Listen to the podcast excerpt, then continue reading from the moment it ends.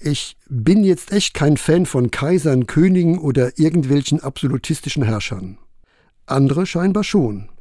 Gerade in Krisenzeiten wünschen sich so manche einen starken Mann, der ruckzuck alle Probleme löst und uns alle Verantwortung abnimmt.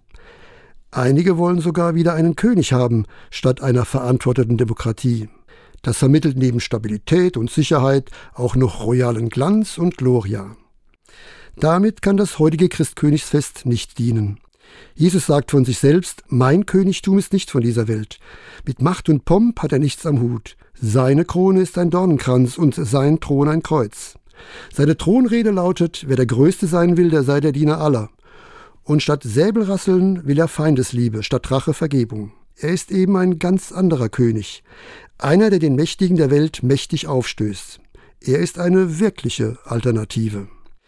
In der Zeit des Nationalsozialismus waren es besonders katholische Jugendverbände, die dieses Fest auf der Straße feierten. Ihre Botschaft? Wir wollen nicht diesem Verführer folgen mit seinen verlogenen Heilsversprechen. Unser König heißt Jesus Christus. Seiner Botschaft vertrauen wir.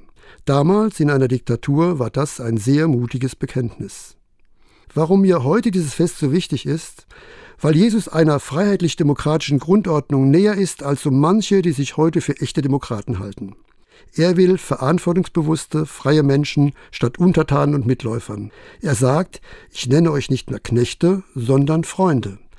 Das riecht nach Freiheit, Gemeinschaft, aber auch nach einer gemeinsam verantworteten Zukunft. Und darum ist mir dieses Fest heute so wichtig.